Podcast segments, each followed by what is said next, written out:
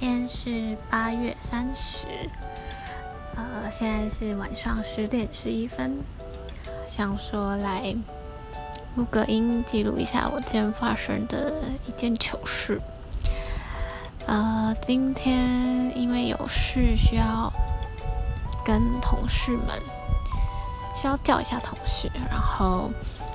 不知道为什么就突然脑袋一片空白。突然不知道，呃，我是怎么叫他的，就是等下来说，就是忘记他的名字，然后就很直白的跟他说，我突然忘记你叫什么了，真的是超糗的。他也对我说，你是最近压力太大了，哦，我一直傻笑，真是非常的抱歉。